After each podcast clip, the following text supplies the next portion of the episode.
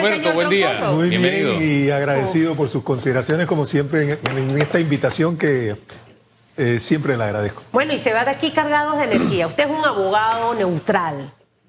Eh, y, y voy a hacer esa, esa aclaración antes de la entrevista para que sin ningún tipo de pasión nos ayude a entender un poco lo que ocurrió en el día de ayer con el comunicado del Tribunal Electoral. Eh, estuvo bien la posición, hizo algo, falta luego de esa posición. ¿Y qué debemos hacer hoy para ver cómo este tema empieza a esclarecerse? Tres preguntas para que pueda responderlas porque van amarradas una con la otra. Bueno, eh, yo me muestro en acuerdo con lo que los procesos que ha seguido el Tribunal Electoral. Y me paso a explicar. El Tribunal Electoral, en una fórmula de inclusión, de inclusión, hace un acuerdo de sala en donde acuerdan, valga la redundancia, de permitir que el señor José Raúl Mulino, prestigioso abogado y una personalidad en, materia de leyes, eh, pueda eh, participar en el foro, en el, en- el debate de eh, los presidentes en ausencia del titular, que en este caso eh, Ricardo Martinelli, que se encuentra pues asilado en la Embajada de Nicaragua. Y lo hace mediante un acuerdo, vuelvo y repito, de sala, en la cual le, explica de que lo que se trata en este caso, en nuestra democracia, es de que todo el mundo participe y que puedan exponer cuáles son sus proyecciones para mejorar nuestra situación de país y también la de sus ciudadanos. Así las cosas, el Tribunal Electoral eh, recibe información de que, habida cuenta de que el, el, eh, licenciado Mulino va a participar como vicepresidente, que ellos también cabe la posibilidad de que envíen a sus pre- vicepresidentes a ese primer debate. El Tribunal Electoral vuelve otra vez a sala de acuerdo y dice, caramba, no queremos que esto se nos vaya de las manos, no queremos que esto resulte que no sea de, de- de- de- con, con- con el entusiasmo que nosotros le hemos puesto. La Universidad de Panamá, que es del primer lugar donde se van a... eh, Una televisora también amiga. Y dice, ¿usted sabe qué? Vamos a eh, corregir, dejar sin efecto el- la, la sala de acuerdo y reprogramemos el debate presidencial. Desde el inicio, ¿Por, por qué? Porque hoy, lunes 29, debe llegar al Tribunal Electoral en- con la firmeza de eh, la, la Corte y el Tribunal correspondiente la, eh, la condena pues del señor Ricardo Martínez. ahora lo interrumpo porque Allí es donde cambia en- todo. entendiendo y obviamente el panorama va a cambiar a partir probablemente de hoy. Es correcto. Pero, pero entendiendo un poco eh, su posición, está obviamente respalda la posición del Tribunal Electoral. No, quizás desde el inicio no debió ser un poquito más cauteloso porque pareciera que hizo una cosa primero, luego cambia la segunda. Y, y se lo digo porque este es un país de percepciones, tristemente.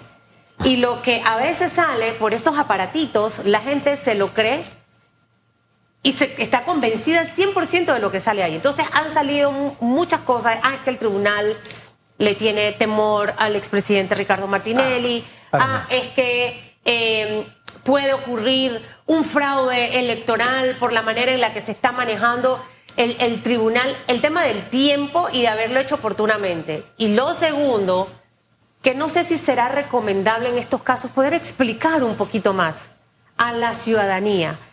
Dado el caso de que el Tribunal Electoral es una institución que tiene un prestigio no solo en nuestro país, sino a nivel internacional por su desempeño. Para calmar un poco esas percepciones y temas mediáticos que son utilizados para favorecer algunos grupos. Y este es el, peor momento para desprestigiar a un tribunal electoral que tiene una fama que muy reconocida. Incluso llegó un momento en que estaba de segundo después de la Iglesia Católica en cuanto a la percepción de, eh, eh, de, lo bueno que, que, estaban haciendo su trabajo. Pero coincido con usted, eh, actualmente lo que tenemos es una democracia digital. Todo lo miramos allí y de ahí sacamos nuestras conclusiones. Eso no puede ser. Y yo coincido contigo, Susan, en que uno de los tres magistrados, sobre todo el magistrado presidente, debió salir a explicar un poco el por qué esta sala de acuerdo había llegado a esa decisión. Y yo creo que eso hubiera calmado hasta cierto punto muchos de los ánimos que hoy nos encontramos de que usted prende, usted mira su celular y comienzan una cantidad de, de, de opiniones que, que vaya, algunas acertadas, por cierto.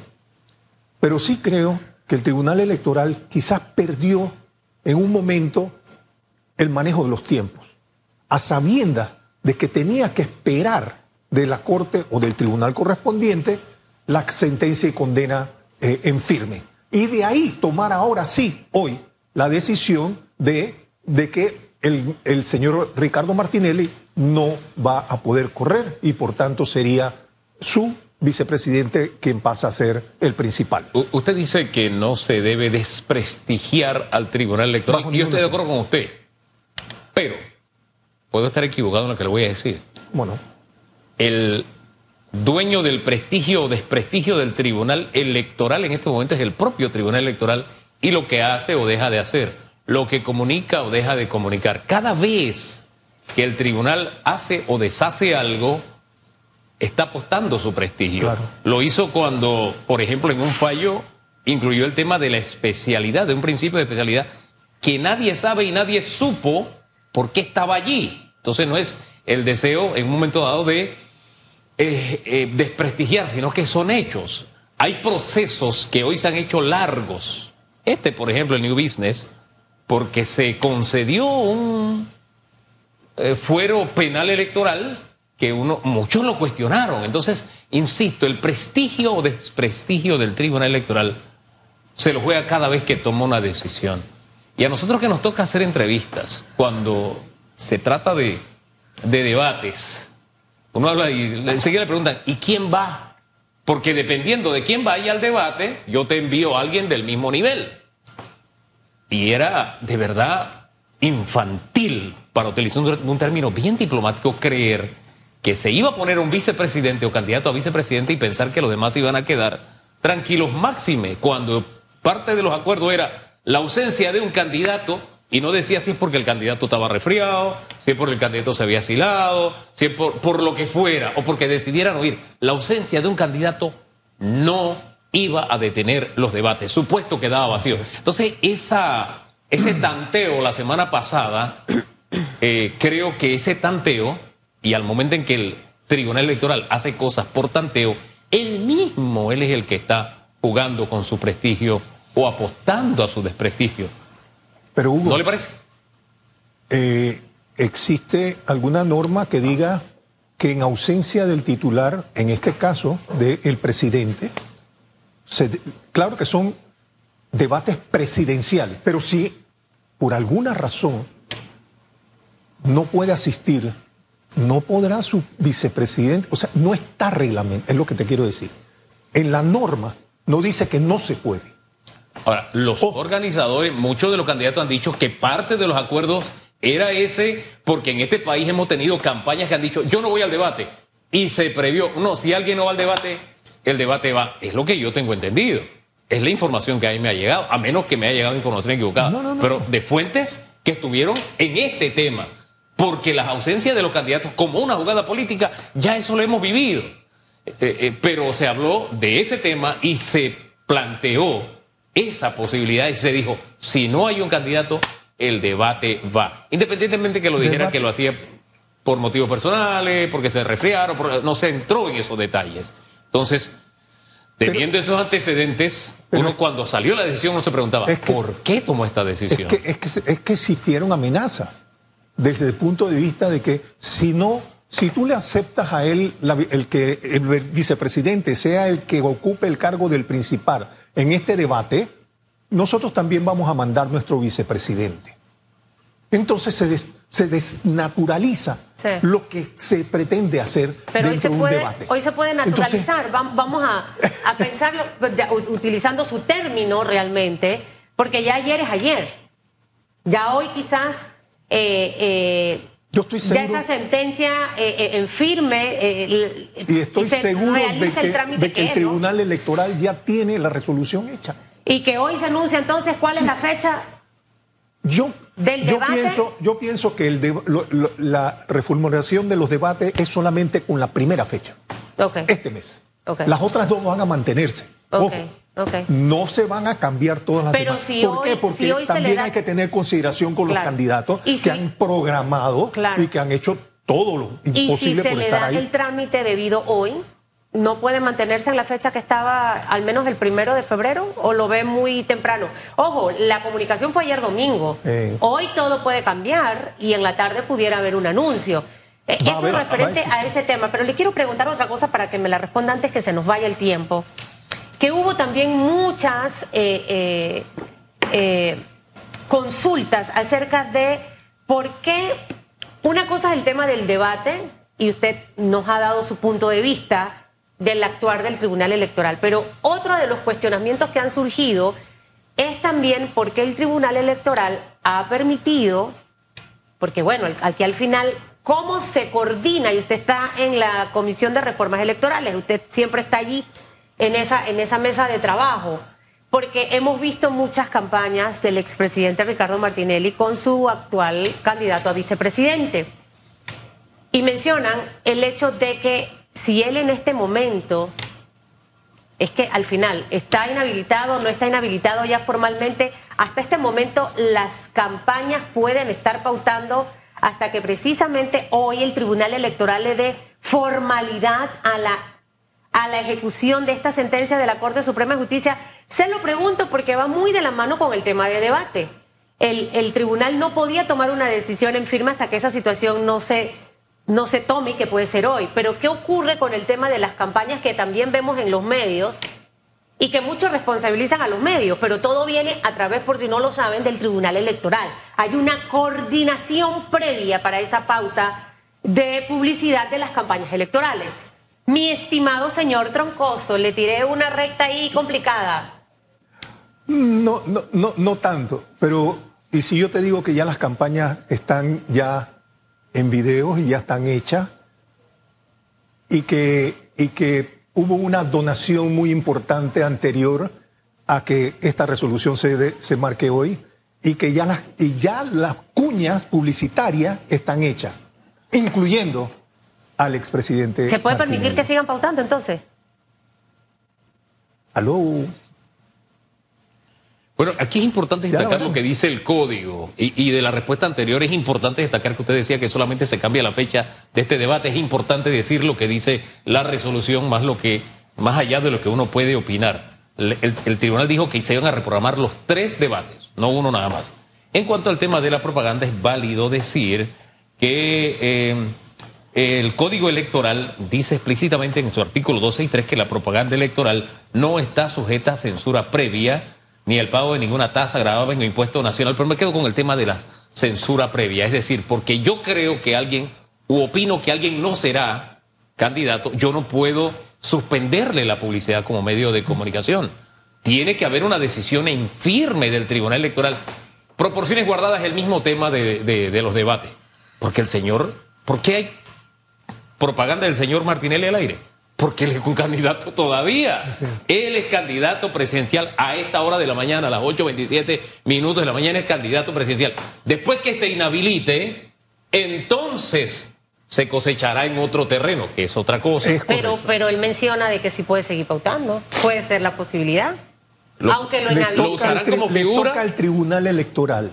Entonces, de acuerdo a lo que se ha establecido en el propio código Ajá. y en su reglamentación, mirar a ver si eso es posible y es viable. Hombre, tomemos como antecedente lo que pasó en la campaña anterior. Recuerde que había una campaña donde les hablo de, y levantaban el teléfono desde el Renacer. Y al final formó parte de una campaña. Entonces, ya será una decisión del Tribunal Electoral si lo permite o no lo permite. No es un tema de los medios de comunicación a propósito. Eso ahora, es importante. ahora que Hugo menciona eso, el señor Troncoso, ¿cuál es la diferencia? Y ahorita no la aclara, es que después se me va la idea. ¿Cuál es la diferencia? En aquel entonces, el expresidente de la República estaba en el Renacer. Él estaba pagando eh, condena o era detención preventiva hasta que el caso él estaba detenido. Eh, lo habían sí, ¿Cuál es la figura allí? Eh, eh, Ahora no podría ser llamada porque se supone, si se hace valer el derecho internacional, no podría ser llamada desde la embajada, o si se le da el salvoconducto, no lo podría hacer desde Nicaragua. O sea, no se podría repetir la misma figura. Hay dos cosas importantes ahí. Una cosa es la decisión que tome el Tribunal Electoral y otra es la comunicación que haga Relaciones Exteriores para con el, eh, el Estado eh, nicaragüense con sede en Panamá en su sede diplomática. Que es una cosa también que los otros, eh, en estos días decían, no ha sido notificado. Unos decían, bueno, es que notificaron al, abogado que tenía el poder general y otros dicen, si es a través de relaciones exteriores de gobierno a gobierno, es una notificación. ¿Cómo debe hacerse la notificación en este caso? En este caso, bueno, eh, será el Tribunal Electoral que la, eh, la fijará y la, sacará públicamente. La, no, la notificación al señor la notificación al señor de su condena, porque el debate ahora mismo es que se supone, supuestamente dicen algunos de sus defensores que no ha sido notificado, porque tiene que haber un trámite vía Cancillería para que se le notifique allá donde está y todo lo demás. Correcto. ¿Eso es así? Yo ¿O con notificarle al abogado es suficiente? Ya el abogado, creo, estoy casi seguro que lo notificaron, el que, el, que tiene el poder general para, para, su, su, trámite. Ah. Pero la, vía de, Estado a Estado es la Cancillería. Ahora, o podemos utilizar, me, acaba de traer a memoria el primer argumento que usó el Tribunal Electoral cuando tomó la decisión de poner a, a un candidato a vicepresidente, porque en este momento, en este momento a las 8.30 minutos, el señor José Raúl Molino es candidato a la vicepresidencia. ellos utilizaron una frase, dijeron, es un hecho público y notorio. El, de aquí en adelante ellos no pueden usar nuevamente ese argumento. Supongo yo, no sé qué dice usted, usted es el abogado. No, eh, yo, yo, siento que ellos eh, ya tienen su resolución hecha, están esperando en la notificación que le llegue la, la del juzgado y ellos ya entonces sacarán públicamente lo que tienen que hacer. Pero lo otro que, te, que, me mencionaste al principio sobre lo, la, reformulación, no, la, eh, cómo van a hacer nuevamente las, eh, los debates eh, presidenciales. Que tú me dices, no, que son los tres. No necesariamente son los tres. Es lo que dice la resolución. Lo que, ¿Por qué? Porque es por mes. Claro. Uno por mes. Claro. No, no, o sea, no puedes estar con. Y este mes todavía tiene aún 20 días. Dios quiera que así sea. Dios se acaba la otra semana. Dios quiera. Todavía tenemos tiempo, por eso le decía, de que el debate se pueda el Debate, el único que tienen que reformular es febrero. Sería conveniente, licenciado Troncoso, que dadas las circunstancias en las que nos encontramos, y que qué triste realmente por el elector, que es el que se confunde. Así es. Y que yo cuando converso con tanta gente, eh, algunos candidatos que, que, piensan que están hundiendo a algunos candidatos los están eh. victimizando, realmente. O sea, la percepción juega un papel, reitero, fundamental. Juan Carlos Varela se fue con el eslogan el, de que fue un gobierno que no hizo nada, que inseguro y demás, y cuando vas a ver los números, tantas cosas malas no fueron, pero ya se quedó con esa percepción y es difícil. Tanto así que hoy por hoy él sale, está en lugares y usted ve cómo vienen las críticas y demás. Y por eso es que no está tan público el expresidente Juan Carlos Varela, porque muchas cosas eh, fueron injustas, probablemente. Dicho todo esto, eh, es conveniente que los magistrados hagan un poco de docencia, primero explicando el porqué de estas decisiones, aunque ya haya pasado. El segundo, hacer entender también a la población por qué todavía ciertas cuñas están al aire ¿Y qué pasaría por el argumento que usted me mencionaba de que si ya están grabadas, producidas, hay inversión, donaciones y se mantengan para que la gente también pueda entender? Porque a veces hasta los propios políticos hacen señalamientos para desprestigiar al Tribunal Electoral sin saber eh, a dónde están disparando. Entonces, ¿cuán conveniente es este tema de, salir y aclarar un poco todo esto que tenemos en este momento por el bien del elector, para que tome una decisión sabia e inteligente sin presiones mediáticas? Yo creo que es impostergable. Y yo creo que esto tiene que ser en el día de hoy. Esto no puede eh, quedarse eh, dando vueltas eh, y, sobre todo cuando hoy vas a tener el, el, instrumento más importante, el que él estaba esperando y que por eso ha, ha reformulado todo el tema de, las, eh, de los debates de, de, presidenciales. Entonces siento que eh, eh, los tres magistrados tienen una función importante, no, no solo en el tema de ser árbitro, sino como bien mencionaba Susan, la docencia. Eso se trata de, en, en, materia política, de democráticamente hablando. Y son ellos los que tienen que... Supuestamente deben de ser los propios partidos políticos, eso está en la Constitución. Ellos tienen que hacer docencia, docencia sobre los valores eh, eh, democráticos del país. Y eso eh, tienen que hacerlo. Y nunca lo hacen. Solamente se la pasan es haciendo politiquería y no sé qué. Pero eso en la Constitución está muy claro. Los partidos políticos tienen la obligación también de hacer docencia sobre la democracia y sus valores. Y para eso le damos un subsidio, le damos Por plata supuesto. para que lo haga. A propósito, y que no se nos olvide que hay partidos a los que se le ha suspendido el pago porque no les gusta rendir cuentas. Yo siempre digo, si un partido no rinde cuentas y llega a poder, wow, ojo, porque va a ser exactamente la misma práctica. Ahora bien, el Estado perfecto no existe porque está compuesto por hombres imperfectos. Todos somos imperfectos y cometemos errores. Que el Tribunal Electoral haya, de alguna forma, corregido, aunque vaya en contravía de la expectativa nacional que había, de pronto pues tenemos que, entenderlo y, y aceptarlo.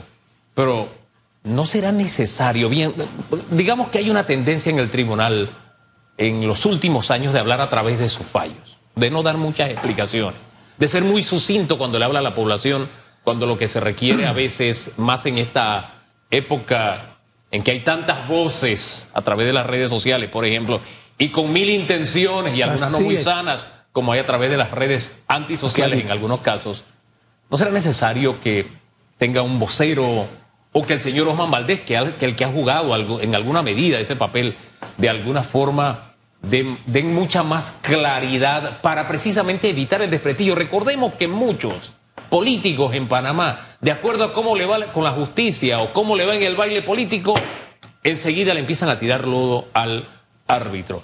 ¿No será necesario prever eso y mejorar la comunicación para evitar tanta especulación? Eh, y el desprestigio, a propósito, también siempre, siempre, siempre, siempre se lo he manifestado a algunos de los magistrados no solo los actuales, sino los anteriores y los anteriores, que han venido eh, eh, con esta, como que no, rehuyendo, pero sí eh, dejando una oportunidad tan importante de decirle a los ciudadanos, decirle al país, sobre todo en los momentos en que las elecciones se aproximan, cuáles son las, no solo las reglas del juego, sino los, donde ¿Dónde debe de el ciudadano buscar su información? El voto informado es, es, cada vez más importante. Hay muchos eh, grupos que están ahora mismo este, haciendo docencia y están hasta pautando en, eh, en televisoras para que entienda el ciudadano por quién debe votar y cuál es el perfil de cada uno de los candidatos. Al Tribunal Electoral le toca, cuantas veces sea, reunidos y llamar a los medios de comunicación y siempre hacer docencia y explicar y entender, porque si ellos se ganaron un prestigio durante 20, 30 años, ¿por qué dejarlo caer ahora? ¿Por claro. qué en este momento tan importante? Claro, las circunstancias no son las mismas. Hay un candidato que, bueno, tiene un tema pendiente con, con la justicia, hay un asilo, hay, o sea, cosas que no se veían, co- cosas que para el Tribunal Electoral son nuevas también. Y tienen que tomar, es más, en estos momentos el Tribunal Electoral, sus magistrados, están consultando con otros eh, eh, pares, están consultando con España, están su- consultando con... Oye, a ti te pasó esto, cuéntame, ¿cómo, cómo, resol- cómo- cómo resolviste? Y esto es importante, porque de ahí tú vas haciendo una nueva, eh, eh, vas a mejorar incluso las normativas que tienes en este momento y también redireccionar hacia dónde puedes tú prohibir o permitir que las campañas políticas sigan avanzando. En medio de todo lo que vivimos, oportunidades de aprendizaje y aplicar para las próximas elecciones pasadas, la del 2024, el 5 de mayo. Vamos a estar a la expectativa, señor Troncoso, a ver qué ocurre hoy o mañana con los magistrados. Aquí estuvo el señor Eduardo Valdés Escoffer y las, hace dos semanas conversando con nosotros. Creo que muy saludable eh, bien, que los tres bien. sean voceros. Qué bien. Eh, porque son figuras que tienen mucho prestigio. Vemos el cambio de timón que dio la Corte Suprema de Justicia con el caso de la mina. El hecho de ver y escuchar al secretario general del órgano judicial hablando puntualmente de estos casos, cosas que no se había visto antes, también dejó esa tranquilidad y esa paz en la población panameña. Que le vaya muy bien. Yo tengo una varita aquí mágica. Que tenga una semana fabulosa, señor. Solamente la semana. Toda la vida, pues. Gracias.